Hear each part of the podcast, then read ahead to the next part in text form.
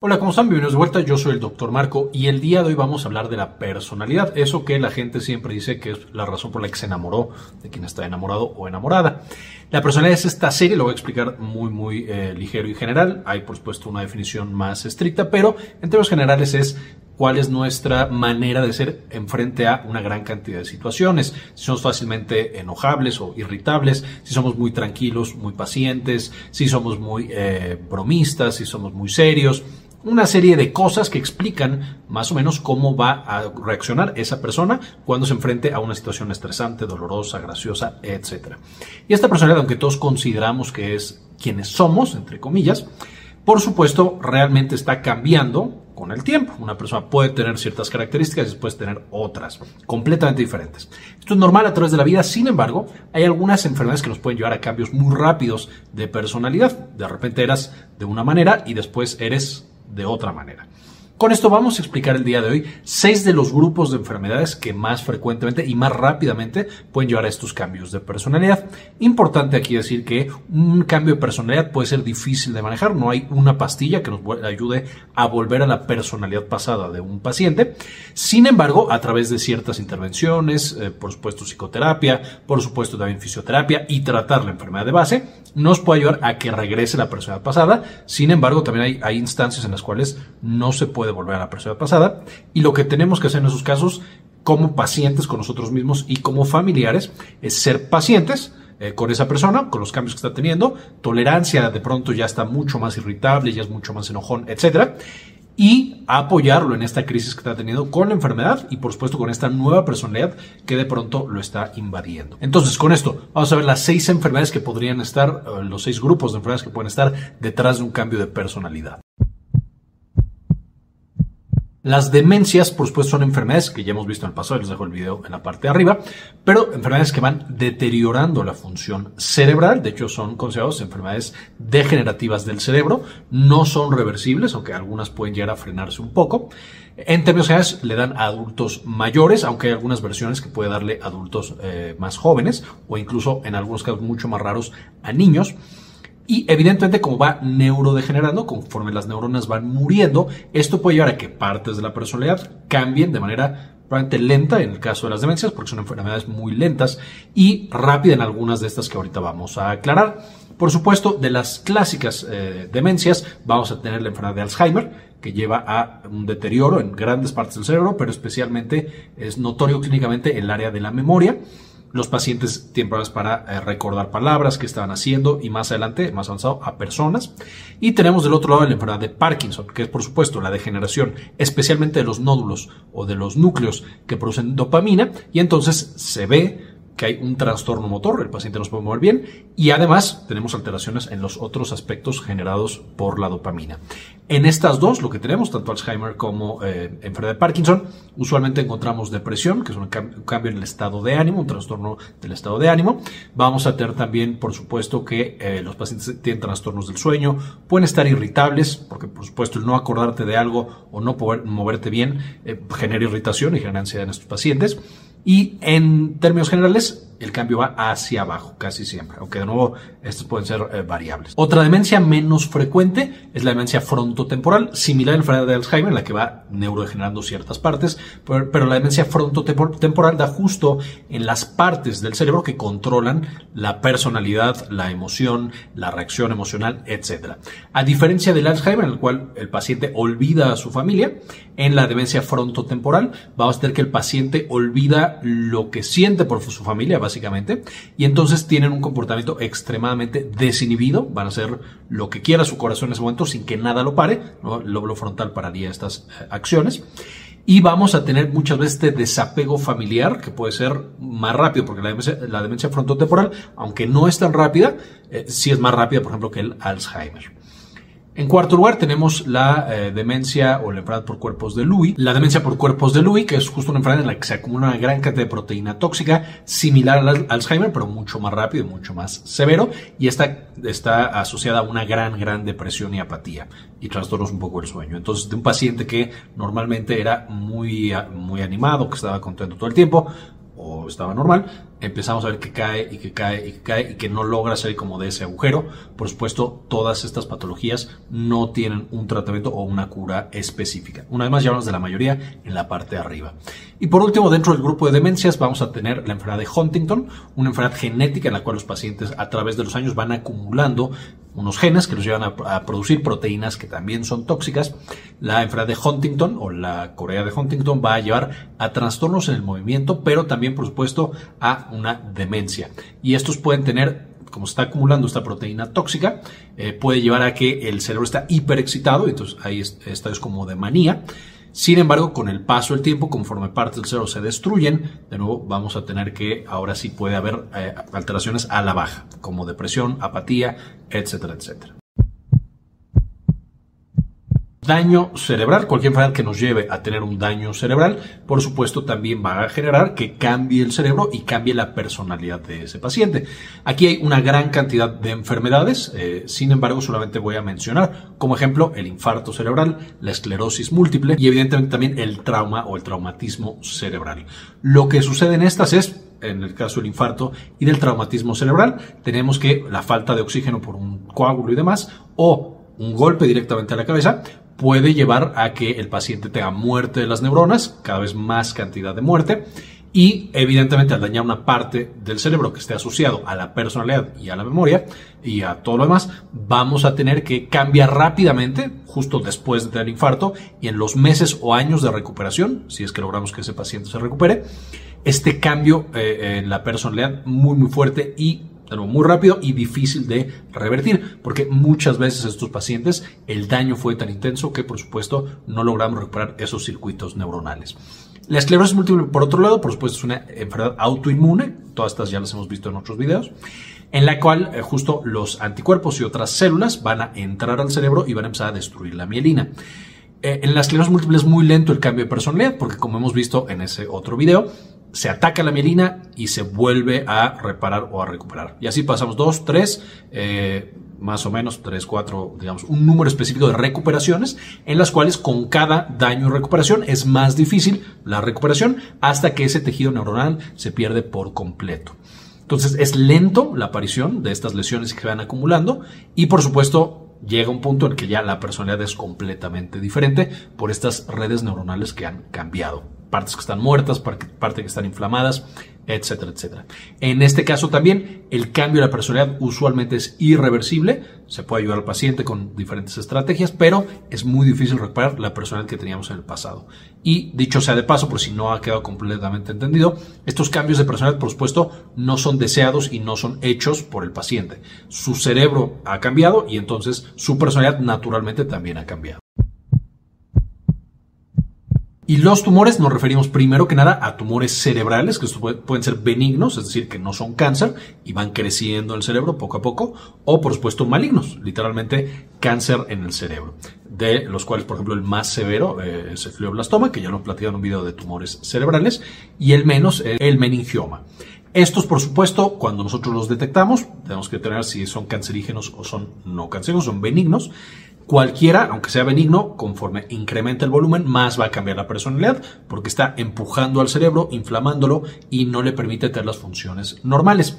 En este caso, cuando nosotros usualmente extirpamos el tumor cerebral o a través de radioterapia se destruye, vamos a ver que en, efecto la eh, personalidad la logramos recuperar, es mucho más estable. Mientras no pase esto, el cerebro va a estar tratando de adaptarse y puede tener cualquier cambio de personalidad, de ser muy animado a poco animado, de ser muy tranquilo a ser eh, un cascarrabias o al revés. Eh, etcétera, etcétera, de paciente a impaciente o de impaciente a paciente.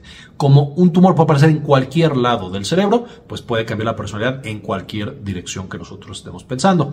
Y dentro de estos mismos tumores, los tumores cancerígenos, ahora sí, puramente cáncer periférico, eh, y evidentemente también en el cerebro, pero ya lo comentamos, pero los tumores eh, en el cuerpo por las sustancias que producen, por el daño que le están haciendo al cuerpo, también puede causar, la, causar el cambio en la personalidad de ese paciente.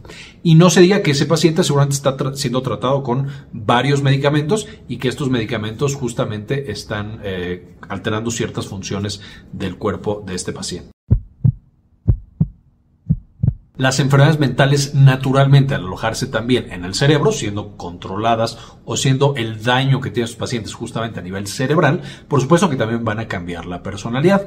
Hay algunas que es muy claro hacia dónde la cambian. La depresión, por supuesto, hace que una persona esté bajoneada, por así, por así decirlo, todo el tiempo. Eh, vamos a tener un paciente con ansiedad, pues está irritable, enojado, eh, tiene faltas o problemas de confianza, etcétera, etcétera. Tenemos otros que combinan ambas, por ejemplo, el trastorno bipolar, que un paciente al mismo, no al mismo tiempo, pero puede tener en el transcurso de un año o menos, tanto la, lo más bajo de la depresión y unos cuantos meses lo más alto de la manía. Entonces, estos pacientes claramente van a tener una persona diferente cuando están en la fase de manía a cuando están en la fase de depresión. Una vez más, no lo logran controlar, es algo que su cerebro no está eh, realizando de manera adecuada y por eso tienen básicamente varias personalidades. Aquí también encontramos otras enfermedades mentales, por supuesto, como el trastorno obsesivo compulsivo, que lleva de nuevo a por tanta ansiedad a problemas de seguridad, a que los pacientes están irritables, que muchas veces son abstraídos porque no logran salir porque tienen que ser todos los, los rituales que se generan en esta, en esta enfermedad. Eh, va a tener también, por supuesto, la dependencia a una sustancia. Nos lleva al principio, puede ser euforia. Sin embargo, con el paso del tiempo, la mayoría simplemente nos dan depresión severa. Eh, y, por supuesto, otros cambios. Irritabilidad, agresividad, paranoia, etcétera, etcétera. Finalmente, dentro de este mismo grupo vamos a encontrar que algunos medicamentos prescritos también pueden llegar a cambiar la personalidad. En algunos para, para bien, es decir, un paciente deprimido con antidepresivos, le estamos devolviendo su personalidad eh, original y con la que eh, empezó antes de que tuviera este padecimiento. Vamos a tener algunas otras que lo cambian para mal. Podemos tener algunas que, por ejemplo, causan paranoia. Normalmente no es crónica, sino que eh, dura un momento. Ahí encontramos, por ejemplo, los derivados de la marihuana y de todos otros tipos de cannabinoides.